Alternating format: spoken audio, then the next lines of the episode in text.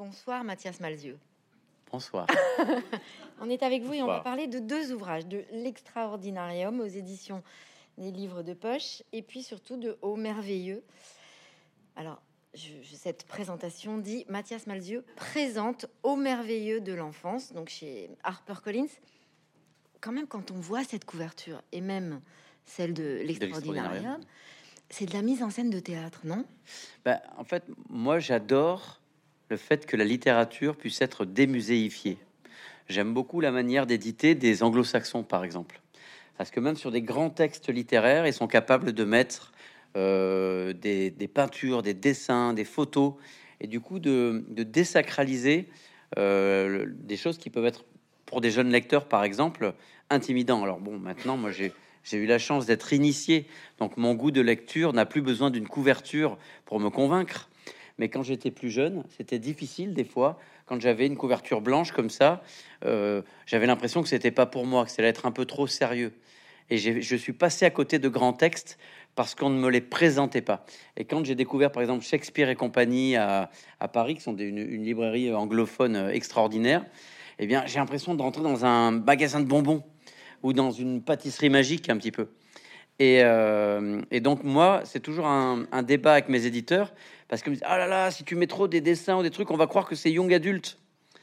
Euh, young adulte, c'est pas un mot gros mot, hein, c'est juste que ça s'adresse.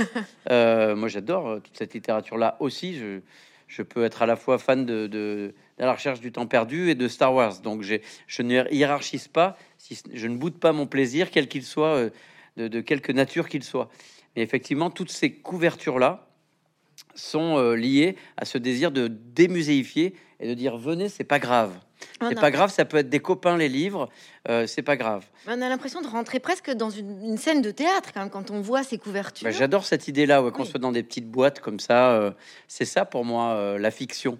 La fiction, c'est le théâtre, c'est-à-dire c'est le parti pris. C'est une histoire qui est connectée au réel, mais qui va nous renseigner sur le réel, même si elle n'existe pas.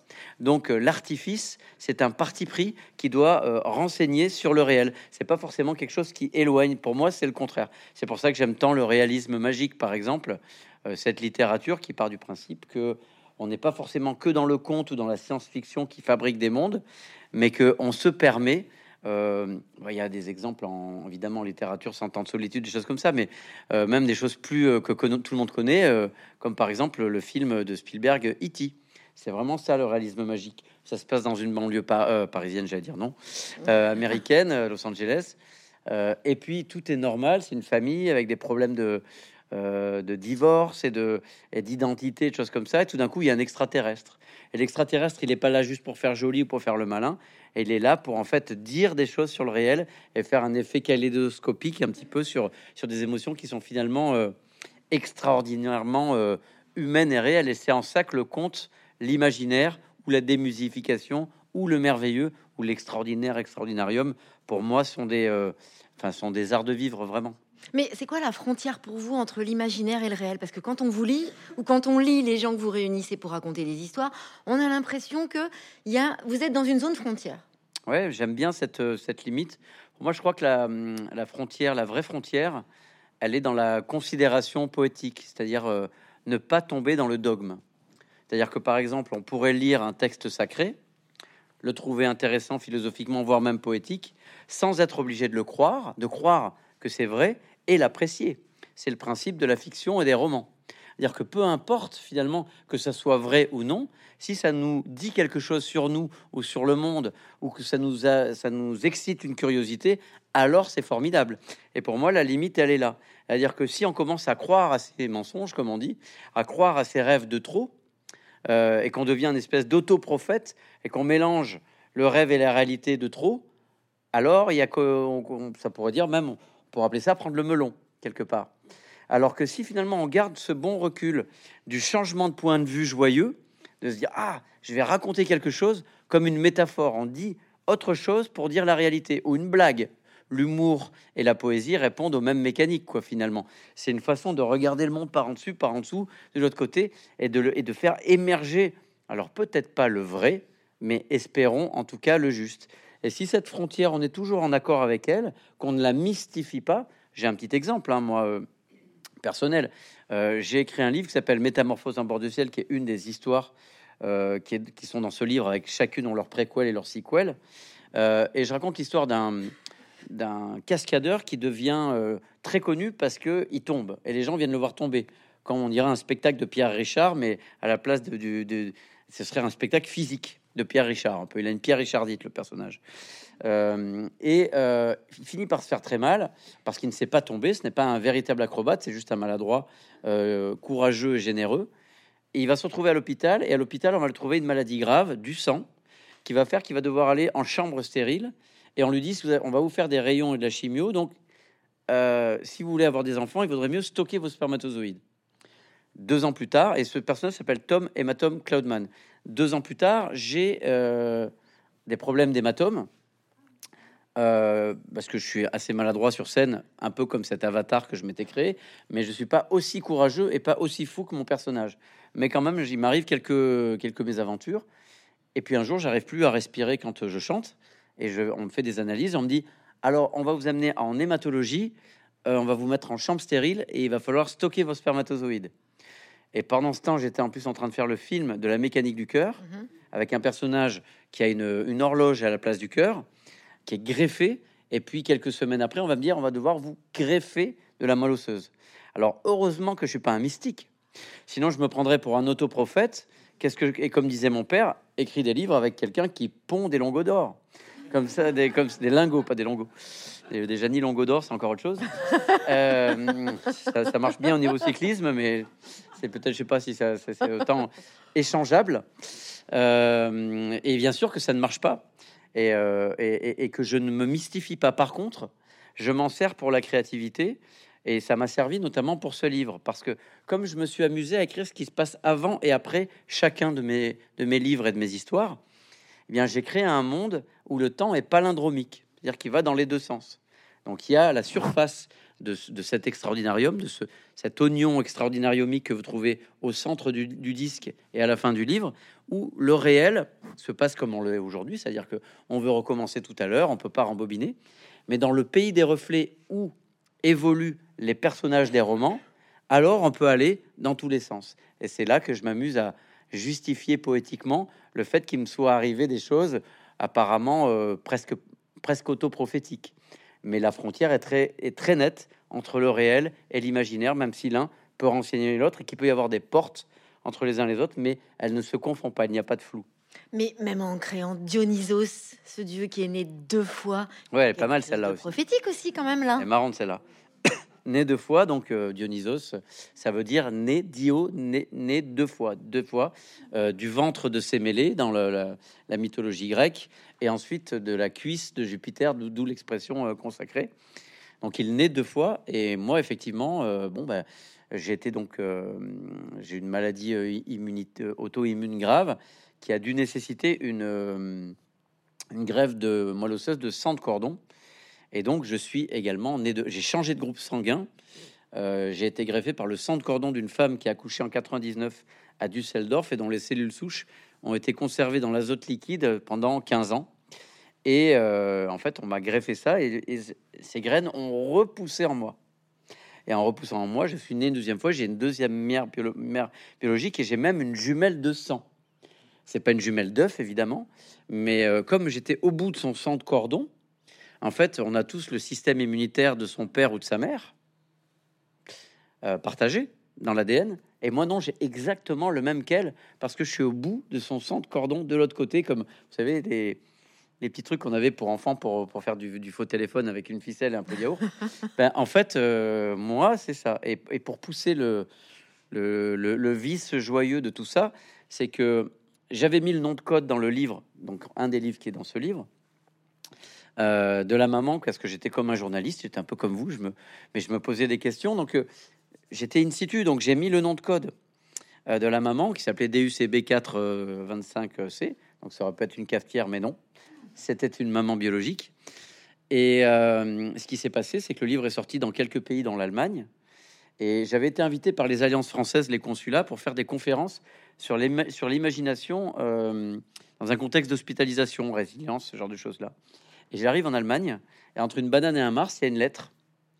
Et demoiselle me dit, il faut vraiment lire la lettre Schwab, je lirai après la conférence. Ah non, faut lire avant, vous allez voir, ça, ça va être intéressant pour la conférence. Et là, en fait, c'était une lettre de la directrice de l'hôpital qui avait acheminé mon, mon centre cordon, qui avait lu le livre, qui avait dit, oulala, mais c'est quoi ce code DUCB C'est Düsseldorf Cord Bank qui a tapé, qui a, qui a retrouvé la mère. La mère était travaillée dans son hôpital à l'acheminement du centre cordon. Donc euh, pareil, je dis ça à un scénariste, je dis ça pour euh, un producteur de cinéma, il me fait oh, Deus ex machina, euh, c'est trop cousu de fil blanc, ça marchera pas. Mais c'est vrai. Et du coup, elle a donné le livre à cette dame. Cette dame l'a lu, a aimé le livre, et elle lui a dit ben regarde, c'est ton code. Donc cette dame m'a envoyé une lettre, elle me dit je vous suis sur Instagram. J'aime beaucoup quand vous faites du skateboard, vous filmez vos pieds. Et j'écoute vos chansons. Et j'ai lu ce livre et j'aimerais vous rencontrer. C'est interdit en France. Euh, mais, après deux ans en, Allemagne avec consentement mutuel, on se retrouve pas en boîte de nuit à 2 heures du matin, euh, dans un cadre un petit peu euh, encadré, pour le coup.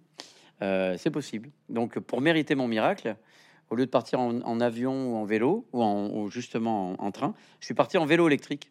Parce que je m'étais essayé notamment sur ces fameux voyages en Chine, au Mexique, etc., au vélo électrique. Et je m'étais aperçu que 70 km dans une journée, c'était à peu près abordable pour mon vieux corps. Et du coup, je tousse loin des micros. Euh, du coup, ben, je me suis, j'ai fait une petite règle de 3, Paris-Düsseldorf, et je suis parti en vélo électrique pour la rencontrer. Et je voulais lui offrir le vélo. Et on m'a dit Ah non, on peut pas offrir des cadeaux euh, à valeur marchande. Donc j'ai gravé une chanson euh, sur un vinyle à un exemplaire. J'ai demandé qu'il y ait une platine. Et j'ai traversé. Alors pour assurer le continuum féerique, j'ai dormi que dans des cabanes, une péniche. Du coup, maintenant j'habite sur une péniche tellement ça m'a plu. Et puis j'ai rencontré cette maman, cette directrice et aussi la demoiselle qui est ma jumelle de sang. Et on s'est retrouvé autour des, espèces de grandes euh, citernes de d'azote liquide fumante qui ressemblent vraiment à ceux qui ont, pour ceux qui ont vu Star Wars, euh, euh, l'Empire contre-attaque, le moment où Han Solo s'est congelé. Ça ressemble vraiment à ça parce que c'est de la cryogénisation, donc c'est la même chose. Et en fait, on était là, côté, le sang qui coule dans mes veines avait été euh, cryogénisé pendant 15 ans, et c'était son sang à elle. Donc on a un peu pleuré, on a écouté la chanson, et puis après, j'ai vendu du coup le vélo aux enchères. Et la personne qui a gagné les enchères du vélo, c'est le papa d'une demoiselle qui avait lu mon livre en terminale, qui du coup a décidé de faire infirmière. Elle a gagné son concours d'infirmière, il est allé gagner les enchères. Il a ramené le vélo entre-temps, elle a été prise dans le service où j'ai été greffé et elle y va avec mon vélo. Pas mal, pas mal. Et Mathias Malzieu, c'est un peu ça votre vie tout le temps, non? Un peu. Hein? Comment vous expliquez ça? Je l'explique pas. Je le vis, je, le vis, je le vibre. Et puis euh, c'est marrant à raconter, mais des fois je faisais pas le malin. En, chambre stérile, j'aurais préféré euh, faire des voyages, avoir un enfant, euh, faire d'autres livres ou d'autres disques ou des jours comme aujourd'hui à rencontrer des gens qui viennent euh, discuter avec moi parce qu'ils aiment bien mes, livres ou, qui veulent les découvrir. Hein. Mais quand même, il y a quelque chose chez vous du mouvement perpétuel. Ah oui, oui, oui, ça oui. Euh, d'ailleurs, tout à l'heure dans les loges, vous me disiez, mais moi j'aime bien dormir dans les hôtels, dormir dans un bateau parce que ça bouge, dans une gare, dès qu'il y a du mouvement. Donc, quelque part, vous le provoquez un peu oui, aussi bien sûr, en, bougeant? Bien sûr, bien sûr. C'est euh, ça, c'est certain.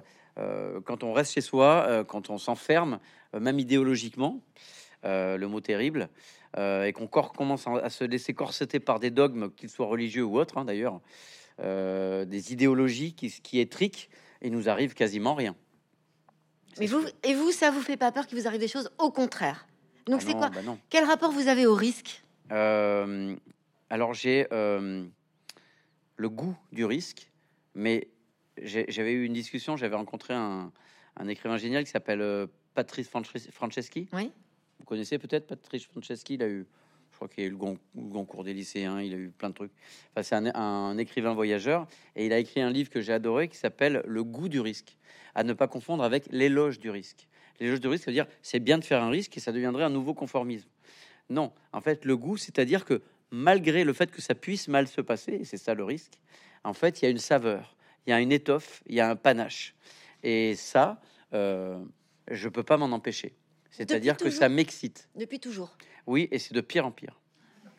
C'est de pire en pire depuis que j'ai frôlé la mort de très peu. Euh, il y a une pulsion de vie supplémentaire qui me rend euh, pas téméraire parce que justement j'ai trop de respect pour la vie pour faire n'importe quoi. Le risque, ce n'est pas faire n'importe quoi. Sinon, c'est pas un risque, c'est de la connerie, juste. Mmh. Euh, si prendre un risque, c'est euh, me bourrer la gueule, mettre un, un bandeau et sortir sur l'autoroute, c'est pas un risque, c'est n'importe quoi.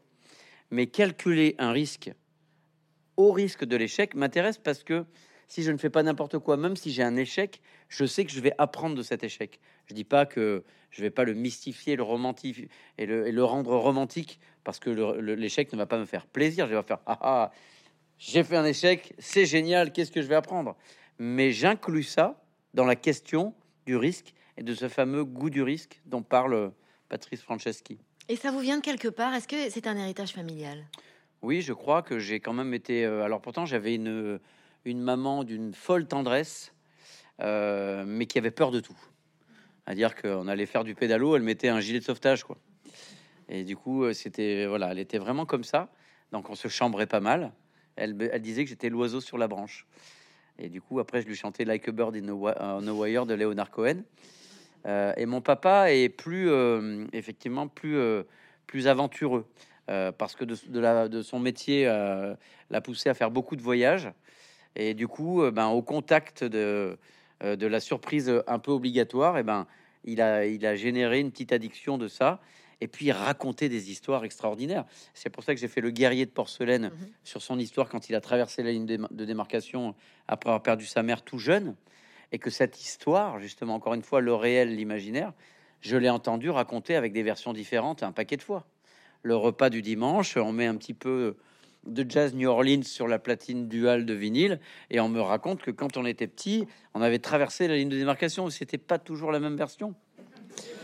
Euh, et c'est ça que j'aime dans la fiction, parce que ça peut dire le juste quand même, même si c'est pas vrai. Et la, littérature, ce n'est que ça. D'ailleurs, on le dit, hein, euh, les politiques, quand ils s'engueulent entre eux, oh, ça c'est de la littérature. Donc ce n'est pas exactement vrai, mais par contre, ça peut renseigner sur le politique peut-être. Mais alors chez vous, il y a cet attachement à l'enfance. Alors on le sent même là quand vous racontez. Vous dites finalement votre univers, il vient un petit peu de ce goût-là, de cette enfance, de votre père qui raconte des histoires et qui les change. Et vos livres reprennent de cette idée-là. Et depuis tout à l'heure, ce dont vous nous parlez, cette frontière entre l'imaginaire, le réel, cette capacité. C'est pas de ma faute, c'est votre question. C'est cette capacité tout d'un coup à y aller. J'ai envie de dire presque innocemment. Hmm. C'est quoi? C'est ce qu'on réussit à faire de notre enfance? C'est ça, euh, c'est l'inverse d'une régression. Les gens confondent ça euh, beaucoup. Dans le temps cynique, euh, je parlais de la littérature avec ce, côté un peu péjoratif. On peut dire la même chose. Oh bah lui, il est gentil. Oh bah il est gentil. Oh bah lui, c'est un poète. Hein. Alors quand on dit ah lui, c'est un poète. Lui, il est gentil. On devrait s'extasier devant les gentils et les poètes. Pas que. On a besoin des médecins, on a besoin des scientifiques, on a besoin des inventeurs, mais on a aussi besoin des poètes et des rêveurs pour mettre une espèce de fluidité euh, et un filtre avec tout ce, qui se passe. Et, j'ai envie de dire, surtout en ce moment, parce que la poésie et le rêve, c'est le changement de point de vue, donc c'est la nuance possible. On euh, prend pas au sérieux l'imagination.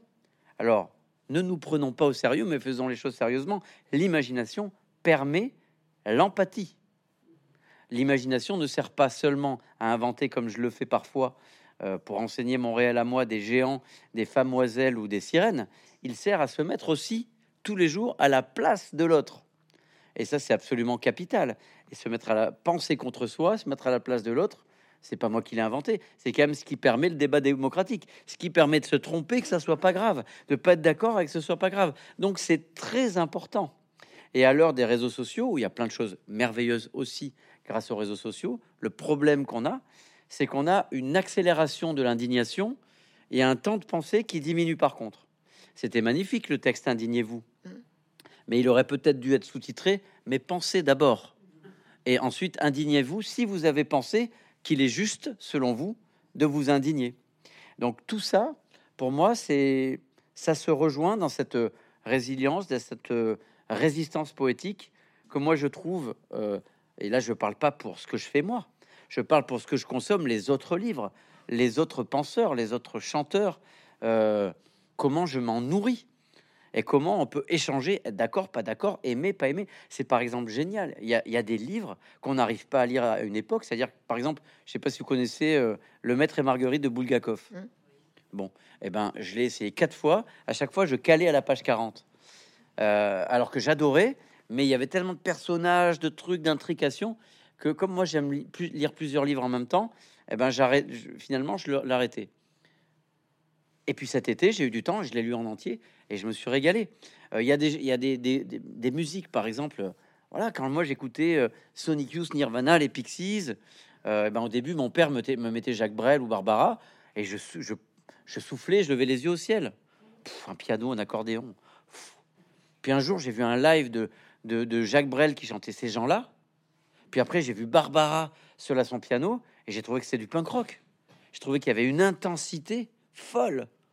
Donc, c'est des moments, même, on est, on est tout le temps en mouvement, nous-mêmes, même quand on le veut pas. Donc, autant l'assumer. Mais l'imaginaire vous a sauvé la vie quand vous étiez dans cette chambre, euh, là, comme ça, quand vous étiez euh, finalement en plein soin? Il m'a aidé. Il m'a aidé en fait à mettre la réalité à bonne distance et surtout à ne pas me, victimiser. Parce qu'il n'y a rien de pire si tu deviens. Parce que c'est à l'hôpital, tu deviens rapidement un malade. C'est-à-dire quand te met l'uniforme. Mais l'uniforme, euh, euh, il y a un bracelet, ça y est, c'est fini. On devient un malade en quelques jours. On se, se rentre dans le lit. Non, moi je m'habillais tous les jours. Et même tous les jours. Euh, même si ça ne servait à rien, je me levais et je m'étais mis une rythmique de marathonien et j'écrivais tous les jours. Et des fois, j'écrivais très peu, j'étais fatigué. Mais c'est encore la question de l'identité contre l'identitaire. Je ne suis pas devenu un malade. Je n'ai pas eu cette, ce plaisir victimaire de dire je suis un malade aujourd'hui, je suis un greffé.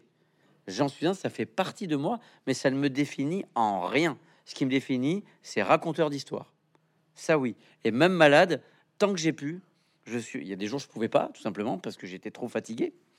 Euh, mais tant que j'ai pu, je l'ai fait et ça, ça m'a aidé. Mais ce qui m'a aidé, c'est aussi évidemment les proches, évidemment euh, le service euh, soignant et évidemment un petit peu de chance. Parce qu'il faut cocher toutes ces cases pour se sortir d'un si mauvais pas. J'avais dit à mon, à mon professeur, vous m'avez sauvé la vie? Il m'a dit bien sûr que non. Sinon, je sauverai la vie de tous mes patients. Donc, il y a une part de chance. Euh, il y a une part d'aléatoire. Donc il faut surtout pas, euh, lui justement m'apprend ça, de mystifier le traitement, mais ni le patient. C'est en fait une agrégation de forces qui se mettent en marche et qui parfois arrivent à, à, à, slalomer entre, entre les arbres. Mais dans vos livres, on a l'impression quand même que vous soutenez cette histoire de part d'enfance qu'il faut préserver, garder, entretenir. D'ailleurs, vous dites finalement, un, livre, c'est l'espace infaillible qu'on a besoin de garder près de soi pour quoi Se souvenir, pour grandir, pour avancer? Mais oui, alors vous faites bien de me recadrer un peu parce que j'ai un peu digressé, vous avez raison. Euh, euh, par rapport à, ce que je disais tout à l'heure sur la part du cynisme et du temps court, euh, l'enfance, c'est le temps long. L'enfance, c'est le moment où on joue, on passe du temps à jouer. Qu'est-ce qu'on dit? Un comédien sur scène, il joue. Un musicien, il joue. Et ce n'est pas une régression. C'est juste que c'est prendre le temps, en fait, de s'amuser. Lire, c'est amusant. C'est prendre tout ce temps-là. Donc, qu'est-ce qu'on fait? On muscle son enfant intérieur. On ne régresse pas, on muscle son enfant intérieur. Mais ça rejoint votre question sur cette histoire de frontières ça ne veut pas dire que je, suis un enfant ou que je vais me comporter comme un enfant de 8 ans. Je vais me souvenir très bien de la sensation de liberté et d'émerveillement que le fait d'avoir 8 ans m'offrait. Je vais garder cette part-là et ensuite, avec mon cerveau d'adulte, je vais faire un mix. Je vais trier tout ça, mais je ne vais pas devenir un capricieux. On me parle souvent du complexe de Peter Pan, mais bien sûr que non. Je suis l'inverse du complexe de Peter Pan. J'adore cette histoire et encore plus le livre que les films. Mais c'est pour ça que vous dites que finalement, euh, pour vous, tout ce que vous faites qui est de l'ordre de la création est un acte politique? Bien sûr, bien sûr, parce que politique, euh, c'est pas forcément euh, que je me prendrais pour un homme politique ou ce genre de choses-là, parce que j'ai absolument pas les compétences pour, pour, pour ça. Euh, j'ai pas développé ce, savoir-là, mais, mais, au sens du politique de la cité. Mhm.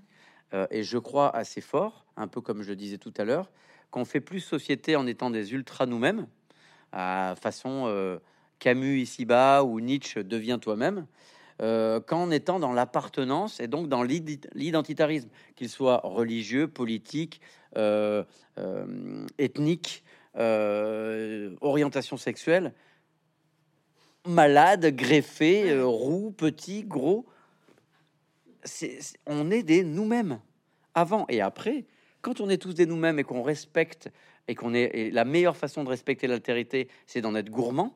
C'est pas juste une espèce de d'ultra tolérance euh, euh, qu'on nous sert parfois euh, et qui qui, qui, part, qui, qui, qui, est censé être le camp du bien, mais qui fait qu'on ne peut plus rien se dire ni même se moquer les uns de l'autre, les uns des autres. Hein. On le voit avec ce qui s'est passé avec Charlie Hebdo, avec Salman Rushdie.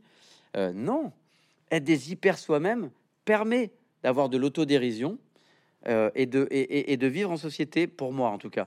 Il y a une très belle histoire, c'est écolo, que j'aime bien, qui est sur l'histoire du colibri. Vous la connaissez cette histoire? Bon, je vous la redis en deux secondes pour ceux qui ne la connaîtriez pas, euh, qui la connaîtraient pas.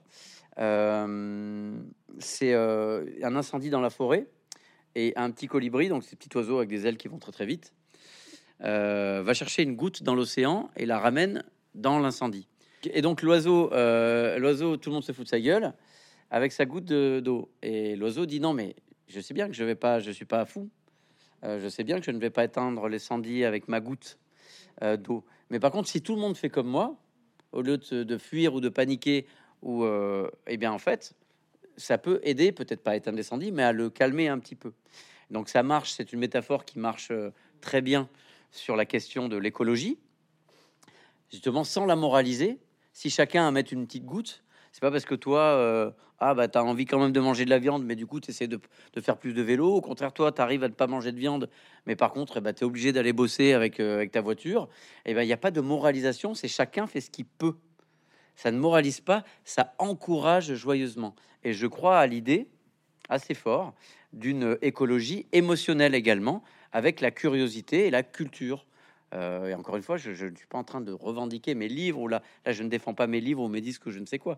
C'est je défends cette curiosité et que si tout le monde amène sa petite euh, goutte, que ce soit les créateurs ou ceux comme aujourd'hui, comme euh, cette librairie Mola qui m'accueille, vous qui avez travaillé pour me poser des questions et vous qui avez la curiosité de venir à un événement où on échange, eh bien, je pense qu'il y a moins d'identitarisme. Ah, vous aimez tel livre, et puis vous préférez ce que je faisais au début. Oh, moi j'aime bien le chanteur, mais l'écrivain, j'aime pas trop. Oh, moi j'aime bien ces livres, mais quand il saute partout sur scène, ça me, ça me fatigue. Eh bien, très bien. Et puis, si vous aimez tout, tant mieux, c'est génial. Mais pourquoi pas C'est des angles, c'est des entrées, c'est du débat, ça joue, ça crée du mouvement entre nous, entre vous. Et je crois à ça vraiment bien au-delà de, de mon petit nombril. Ce qui ressort quand même de vos écritures, de justement de ce personnage que vous êtes, qui saute partout, et qui, crée des personnages surdimensionnés, tout petits ou avec des queues de poisson, euh, ces livres dans lesquels vous réunissez plein d'auteurs qui vont raconter leur enfance. On a l'impression que vous avez un cœur énorme et que vous aimez tout le monde. On a l'impression que votre cam, c'est l'affection. Vous êtes romantique? Oui. Oui, oui, mais par contre, euh, j'aime pas perdre du temps à, détester. J'ai l'impression que c'est euh, il y a cette affreuse phrase tuer le temps. Euh, non, non, moi je veux pas tuer le temps, je veux le ressusciter tout le temps. Et quand je m'agace, euh, j'ai l'impression de tuer le temps, de perdre, en tout cas de le perdre. Et, mais malheureusement, je suis aussi un sanguin. Je ne suis absolument pas un, un, maître zen qui arrive à contrôler ses émotions. Je suis aussi un nerveux. Je suis un nerveux, je suis un impulsif, donc des fois je m'agace. Mais comme je sais que philosophiquement, la vengeance est une perte de temps, j'essaye que ma revanche soit par la hauteur. Mais des fois, je n'y arrive pas. Je suis un humain comme les autres, et des fois, je m'agace. Et je me rappelle notamment de l'euphorie que j'ai eue quand je suis sorti de l'hôpital, où euh, j'étais dans un taxi et le taxi euh, gueulait sur un euh, sur un Vélib à Paris, sale jeune, machin truc. Et j'avais envie de lui casser la gueule. Parce que moi, je venais de 11 semaines en chambre stérile avec des gens qui, au goutte à goutte, m'avaient sauvé la vie. Je pouvais pas, je supportais pas. J'étais alors j'étais injustifié. Je fais non, je, ne peux pas. Et, mon, médecin m'avait dit vous serez vraiment guéri le jour où vous serez à nouveau, vous allez vous plaindre de la pluie et des embouteillages. Il faut que vous retourniez avec les vivants. Il faut retourner avec les vivants. Il faut pas faire de mépris de classe, même par euphorie. Redescendez, remontez, redescendez, remonter. Être le poète, c'est être l'oiseau. Mais le poète, il doit aussi débarrasser la table et ranger la poubelle et, euh, et, remplir ses trucs, euh, euh, ses papiers et compagnie. Sinon, c'est pas un vrai poète, c'est une bulle de savon. Mais votre création vient de l'autre Toujours, on a l'impression que vous aimez les gens, que vous observez tout en détail tout le temps et que vous êtes incroyablement sensible aux petits signes de chacun. De... Ça se muscle, ça c'est l'enfant intérieur qui se muscle. C'est sûr que c'est l'autre. Donc vous êtes un attentif permanent? Ouais, mais je me suis habitué. Vous savez, je me rappelle des de sensations extraordinaires quand j'ai commencé. Moi, j'ai pas fait de la musique au sens classique. J'ai fait de la musique parce que j'étais un très mauvais tennisman et un footballeur trop petit, et qu'au bout d'un moment, euh, pour intéresser un peu les filles, à un petit roux euh, euh, plus petit que les autres et qui qui, qui marquait pas assez de buts, il a fallu que je trouve une solution absolument. et du coup, il y avait une guitare dans la chambre de ma sœur et, et j'ai commencé à, à faire des petites choses, mais j'ai pas appris la musique. Mais par contre, dès que j'ai commencé à faire de la musique, à enregistrer des choses avec le groupe, je me rappelle de cette sensation extraordinaire quand j'écoutais Ah ouais, la basse, elle fait ça. Où j'ai commencé en fait à trier.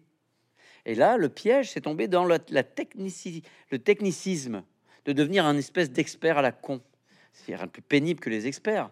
Ils s'arrêtent, ils répondent aux questions. Moi, je veux continuer de poser les questions. J'avais été émerveillé par Delphine Orviller, cette rabbin laïque euh, que j'adore par-dessus tout et qui disait, euh, me racontait une histoire juive. Alors, je ne suis pas du tout juif, hein, mais j'avais trouvé ça absolument passionnant. Euh, qui disait, ah, il y avait, a une histoire à un moment donné avec un, un rabbin qui dit, j'ai des réponses, j'ai des réponses, vous voulez mes réponses? Et tout le monde s'ennuyait de lui. Nous, on veut des questions. La question, c'est le chemin. Et je crois que c'est ça, en fait, qui me, qui me tient. C'est la question.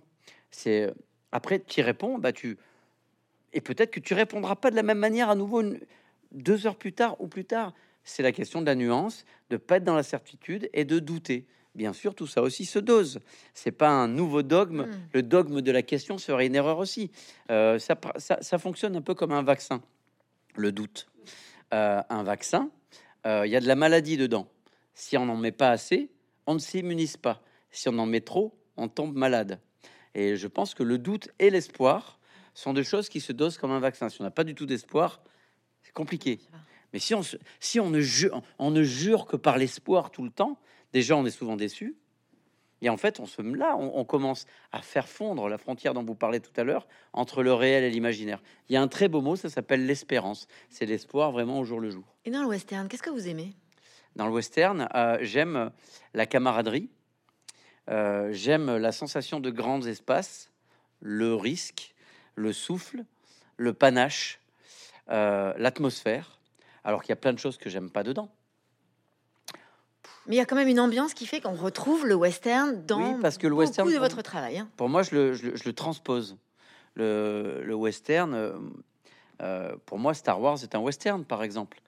Euh, les livres de Conrad, les livres de Jack London, sur la route de, Jack Kerouac, il n'y a pas un Indien, il n'y a pas un gunfight, c'est un western.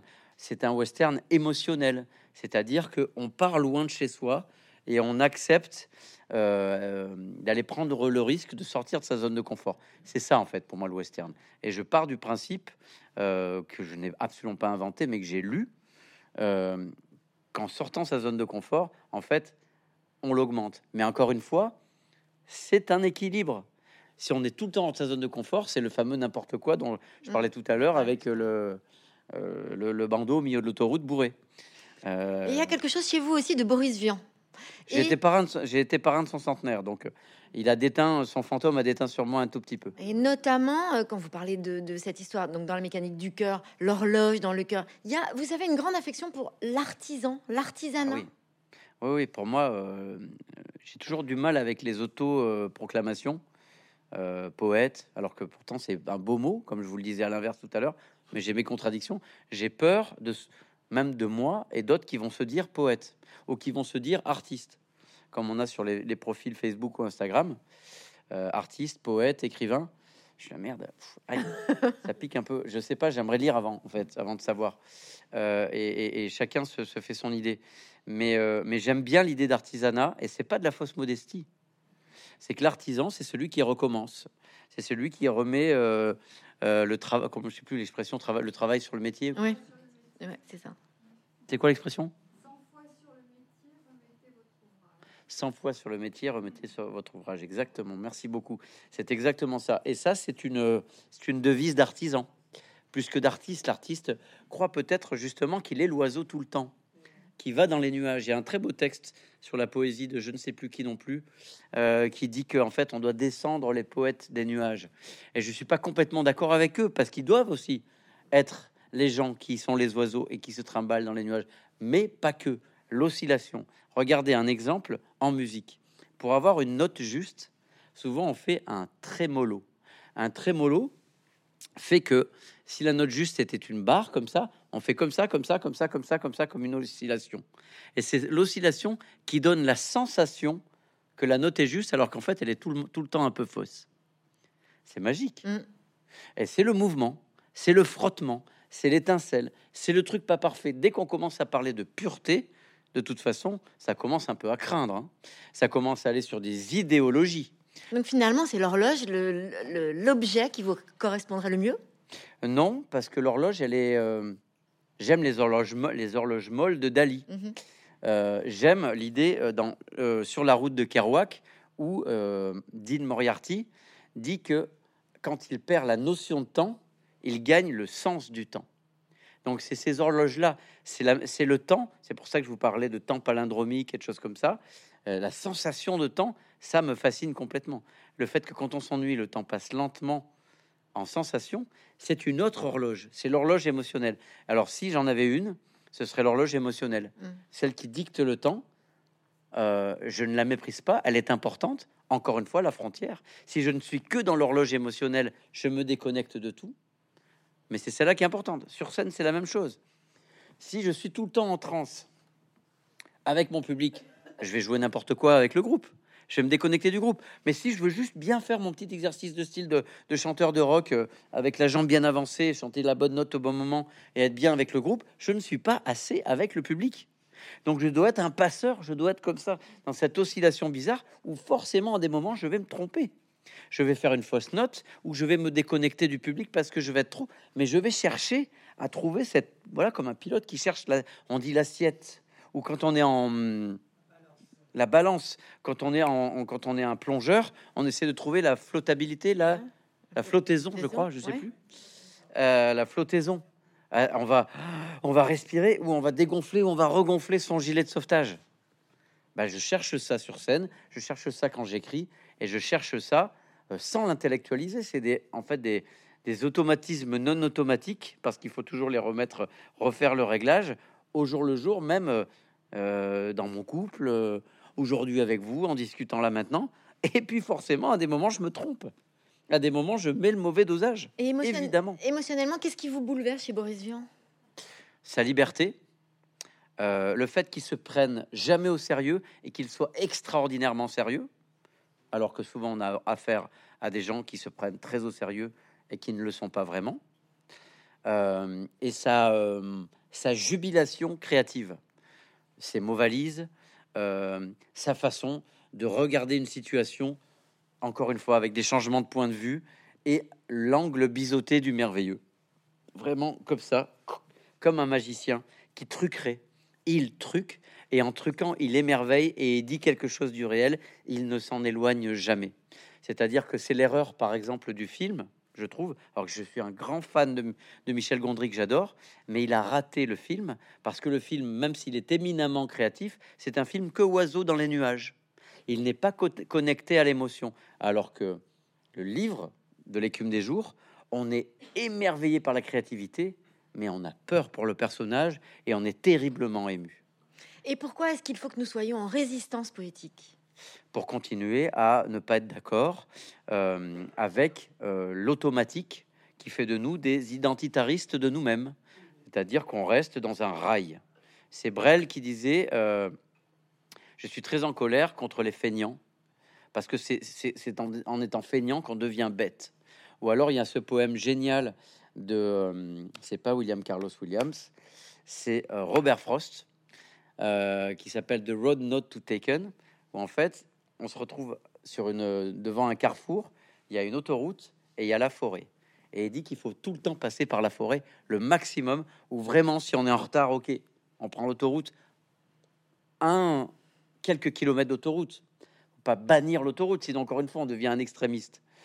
Mais il faut passer par la forêt, même si c'est plus long, même si on peut avoir euh, une coulée de boue, même s'il y a des animaux dangereux, il y aura forcément de l'émerveillement. Et il faut aller chercher ça. Il faut aller chercher ça parce que ça nous enrichit et que dans nos problèmes et nos difficultés, ça va forcément créer de l'empathie pour les autres et que ça va nous permettre de faire société plus facilement que si on est toujours dans son autoroute et je suis comme ça, mon orientation sexuelle c'est ça, et moi je suis telle religion ou je ne suis pas telle religion, et lui il est pas comme moi, et moi je suis comme ces machin truc, et machin. C'est ce qu'on voit beaucoup aujourd'hui, euh, et c'est très problématique. Finalement, la poésie, elle pourrait nous sauver de pas mal de choses, alors si je vous suis bien. Moi je crois, je crois à ça, euh, mais j'y crois justement, et c'est tellement joyeux, j'y crois pas comme un dogme ou alors ce serait un dogme comme les horloges molles de Dali. Ce serait un dogme qui serait en constante évolution, qui ne ferait que, euh, que de, se transformer tout le temps. Et si on est voilà alerte à son instinct et à son intellectuel, eh ben on peut suivre ou changer même soi-même parfois le parcours. J'avais une petite devise, pardon. Vous en prie. J'avais une petite devise euh, dans le livre et le film euh, Une sirène à Paris, des surprisiers, qui était l'imagination peut changer le monde, en tout cas le sien. Ce qui constitue un excellent début. Mm. Et en fait, c'est toujours. Si j'avais si j'avais eu la devise des surprises, c'était l'imagination peut changer le monde. Bah ça y est, j'étais un militant. Non, je ne serai jamais militant de rien du tout. je serai engagé, mais je ne serai pas militant. C'est pas la même chose. Au fond, vous êtes euh, vous êtes adepte de la nuance. Bien sûr. Absolument. Et ça m'énerve des fois, parce que je suis un être humain, donc à des fois, j'ai envie d'être radical, j'ai envie de m'énerver, j'ai envie de dire ça m'emmerde et j'ai envie de pointer parce que je suis un être humain. Et en effet de ça. Mais je sais philosophiquement que j'ai tort. Qu'à chaque fois que je je je je, je, il y a Johan Sfar qui a dit un truc magnifique là-dessus euh, sur sur le sur le conflit euh, israélo-palestinien en ce moment. Il a dit lisez des choses des deux côtés, de la politique des poèmes et n'y comprenez plus rien à un moment donné. Et au moment où vous y comprenez plus rien, vous êtes un peu plus dans le juste parce que vous hurlez moins.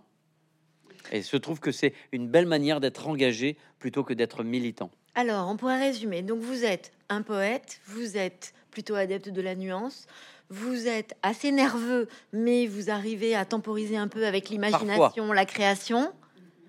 Ok. Qu'est-ce qu'on a oublié? Suis extraordinairement gourmand. mais pour tout.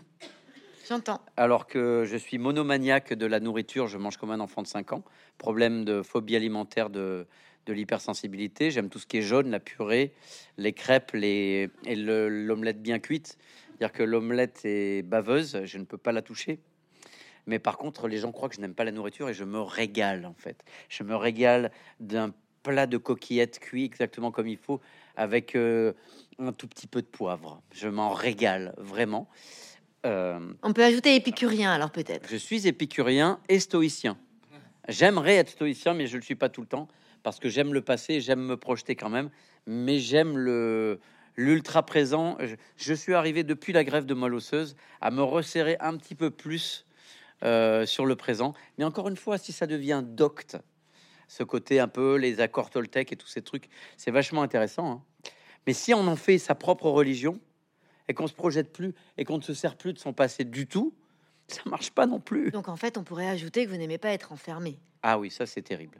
C'est pour ça que j'ai dû énormément travailler mon imagination quand j'ai passé 11 semaines dans une chambre stérile où euh, on ne pouvait ni me toucher euh, et où j'étais euh, en fait vraiment assigné à résidence, le mot que je déteste le plus au monde, mais où j'ai fait justement en sorte de pas je suis tombé malade, mais j'ai essayé de, voler autre chose et de pas rester devenir le malade comme je vous disais tout à l'heure. Il y a une autre chose qu'on retrouve quand même beaucoup dans vos clips, dans votre écriture, dans votre création en général, c'est des bulles.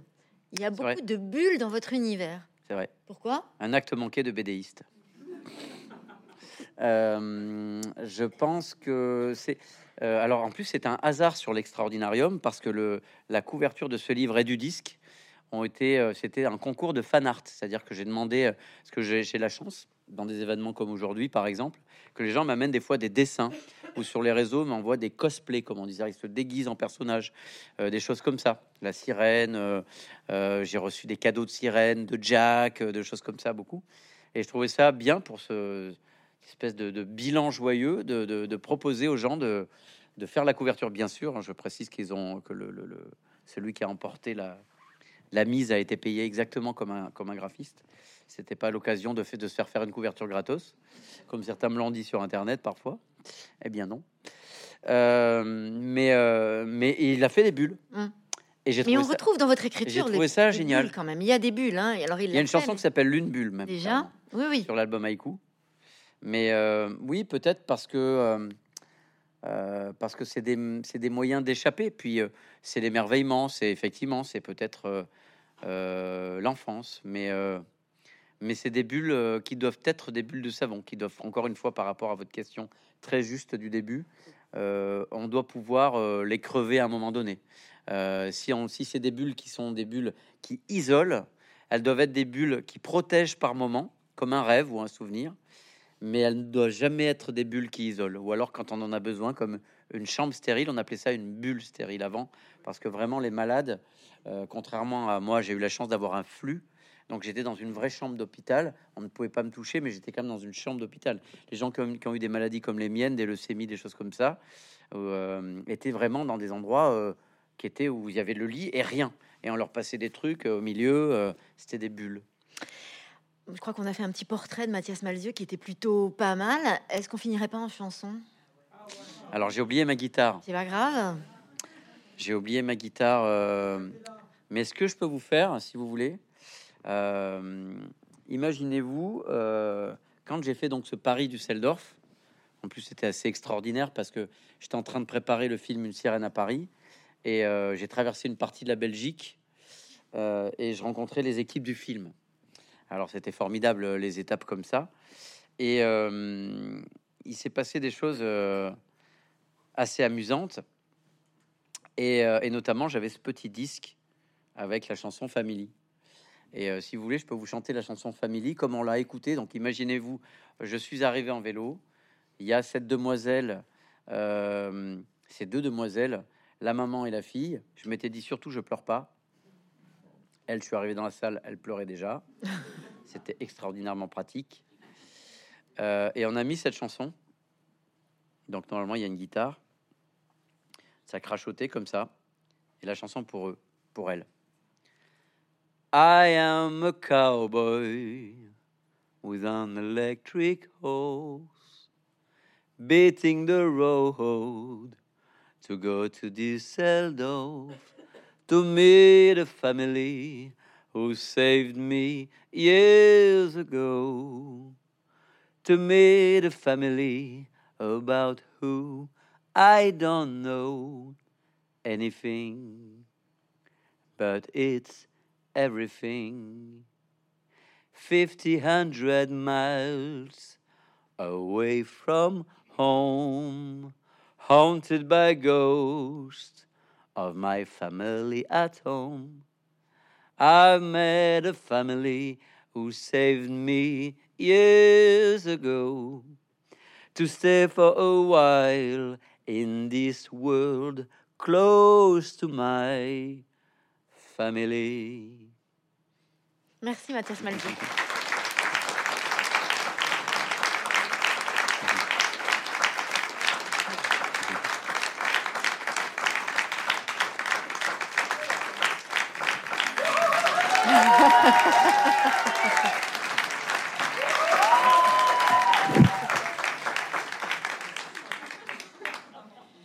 Ça appellerait bien une petite dernière question.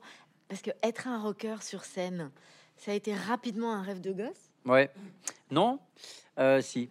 Peut-être. Je ne sais pas. Euh, si, en fait, ça dépend ce qu'on appelle gosse. Mais euh, pas, pas, tout petit, quoi. Tout petit, je rêvais que football, tennis, ski. Sportif. Ouais, foot. Vraiment foot, tennis, mais le foot, quoi. D'ailleurs, c'est resté. Hein. Ok. Le foot, alors, je, j'aime aller au stade pour l'ambiance, mais bon, quand il y a un mec derrière moi qui fait Boum, je te dis là, putain, je te dis. Oh, bon, je vais pas dire tous les gros mots, mais bon. des fois, je dis, bon, peut-être que je vais regarder chez moi le match finalement. Mais par contre, j'aime prodigieusement ce jeu qui, qui, crée des. Voilà, il faut obliger, il faut faire passe, il faut s'écouter, il faut, se dé, faut faire du dépassement de soi. Il y a des scénarios, des retournements de situation. Enfin, j'adore ce jeu. Mais sur scène, il y a ça, c'est ce que vous disiez tout à l'heure. Sur scène, il y a le public. Une équipe de foot, le, une équipe de foot, apprendre à gagner sans prendre le melon, apprendre à perdre sans insulter l'arbitre ou l'adversaire. c'est une, école de vie fantastique. Et je pense que ça m'a aidé pour la gestion aussi, effectivement, du groupe Dionysos, par exemple, ou de tous les, travaux par équipe. Un film, c'est un travail par équipe. Si tu commences à, euh, voilà, encore une fois, être victimisé dès qu'il y a un problème euh, ou à faire des clans, ah, j'ai horreur de ça. J'ai horreur des claniques, des gens qui se mettent ensemble pour critiquer le machin et le truc. ça m'agace terriblement. Et l'élégance, le beau, le, le, voilà, le costume, le... qu'est-ce que ça représente ça dans votre univers? Pour moi, c'est un petit peu comme l'humour, c'est une politesse. C'est-à-dire que euh, être un peu drôle de temps en temps, euh, c'est une politesse. Par exemple, je l'ai vu euh, un jour de très compliqué à l'hôpital. J'entendais dans les couloirs les infirmiers qui, qui, paniquaient parce qu'ils avaient plus assez de sang pour tout le service. Il y avait eu un accident de voiture et ils avaient plus assez de sang pour, pour tout le service. Et euh, ils sont venus me, faire la transfusion, la troisième de la journée, à 3 heures du matin. Et ils étaient très paniqués. Euh, Monsieur Malzieu, c'était prévu à 11 heures. Euh, comment vous vous sentez? Je fais ça va bon. Est-ce que vous pouvez me rappeler le nom de votre groupe? Et je dis Dionysos. Et la nana, en plus, je, je, lui dis à elle parce que je savais, je savais que qu'elle connaissait le groupe et qu'elle m'avait fait signer un livre euh, au début de l'hospitalisation. Est-ce que je peux me permettre? Donc, je savais qu'elle connaissait. Et en fait, son rire, en fait, j'ai trouvé que c'était poli de ma part. Et l'élégance, c'est la même chose. C'est-à-dire que c'est comme quand on fait un cadeau. Bah, est-ce que c'est le même, même si avec le même contenu, si je vous fais un petit paquet et que je vous l'offre comme ça, est-ce que c'est pareil que si je fais pas de paquet et que je le jette sur la table comme ça? Même si c'est le même contenu, bah, c'est pareil. Quand on fait un noir sale avant de monter sur scène, ou qu'on fait, par exemple, en cinéma, on fait la profondeur de champ pour mettre du flou ou euh, mettre la lumière sur quelqu'un. En fait, c'est l'élégance, c'est le beau. On cherche le beau, pas pour faire le malin. Des fois, on stylise parce qu'on a du goût, mais parce qu'on veut raconter une histoire et qu'elle soit la mieux racontée possible. Donc, euh, pour moi, ça change. Des fois, ça peut être la casquette, parce que je perds un peu mes cheveux, donc je trouve ça plus poli d'avoir une casquette plutôt que, que d'avoir. Mais et peut-être un jour, je l'assumerai et ce sera très bien comme ça. Euh, euh, j'aime euh, pas me plaire, genre je me kiffe dans le, miroir, hé hé, beau gosse, pas ça, mais juste me sentir suffisamment bien pour être confortablement moi-même, pour m'ouvrir sans avoir l'impression que ça parasite. Voilà. En tout cas, merci beaucoup de nous avoir raconté un peu qui vous êtes, Mathias. Ah, merci à vous. Merci beaucoup pour les questions. Vous pouvez l'applaudir très fort.